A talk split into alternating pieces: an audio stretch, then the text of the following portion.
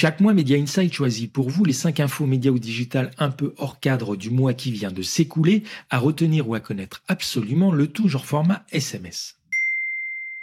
Les cryptos, ça peut coûter très cher, encore faut-il être au courant.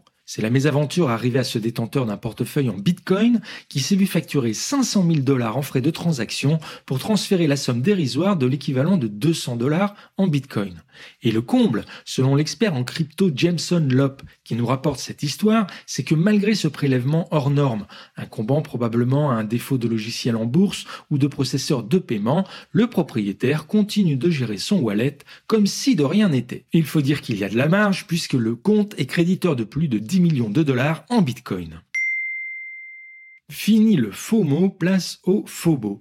Vous connaissiez le Fear of Missing Out qui vous maintient connecté en permanence à Internet par peur de rater quelque chose. Eh bien voici venir le Fear of Being Obsolete. Cette angoisse de voir votre métier devenir obsolète à cause de la technologie. Il faut dire que la réalité n'est pas si loin. Songez tout récemment à cette société américaine Waymark qui a présenté à Détroit un court métrage de 13 minutes intitulé The Frost avec acteurs et décors plus vrais que nature et entièrement fabriqué par le tout nouveau logiciel d'intelligence artificielle DID. Ou songez encore à cette société inclusive spécialisée dans la veille médiatique qui va remplacer en France plus de la moitié de ses salariés par des outils d'intelligence artificielle. Une disparition du travail qui s'inscrit, soit dit en passant, exactement dans les convictions d'un Mark Zuckerberg qui affirme déployer à marche forcée sa stratégie du métaverse parce que selon lui, d'ici 2030, la plupart des citoyens des États-Unis seront sans emploi. Belle pandémie de faux en perspective donc. Manga dans le désert. Selon une étude dévoilée par Whip Media, eh bien figurez-vous que c'est en Arabie Saoudite et aux Émirats Arabes Unis que l'on regarde le plus d'animations japonaises en streaming gratuit. Un classement qui a de quoi surprendre et dans lequel on trouve plus logiquement la France et l'Italie en troisième et quatrième position, deux pays qui ont une grande tradition en matière de diffusion et d'exposition à la télévision de mangas japonais.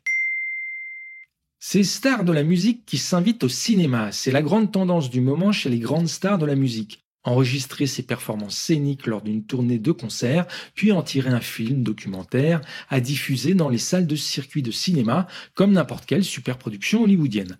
À l'instar du Renaissance World Tour de Beyoncé, qui raconte le meilleur des 57 concerts de sa tournée américano-européenne et qui sera diffusé sur tout le réseau de salles américains d'AMC à l'image aussi du film sur le Eras Tour, qui retrace la dernière tournée de Taylor Swift et qui sera diffusée à partir du 13 octobre non seulement sur le circuit américain des salles AMC et Cinemark, où il pourrait atteindre les 100 millions de dollars de recettes en premier week-end, mais aussi dans une centaine de pays, dont la France.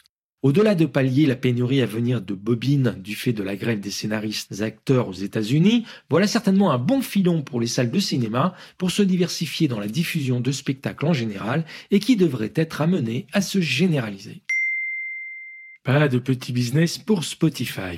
Spotify, qui pour gagner plus d'abonnés, plus d'argent, serait en train de réfléchir au paiement des paroles de chansons. Des tests seraient ainsi en cours pour rendre la consultation des paroles uniquement possible dans le cadre d'un abonnement payant. Pas trop grave, me direz-vous, tant qu'on peut continuer à chanter en yaourt, c'est-à-dire fredonner un air musical sans réelle parole sur ses titres préférés. Voilà, c'était nos 5 infos un peu hors cadre à retenir en ce moment du secteur média digital. On se retrouvera pour le même exercice le mois prochain, si vous le voulez bien.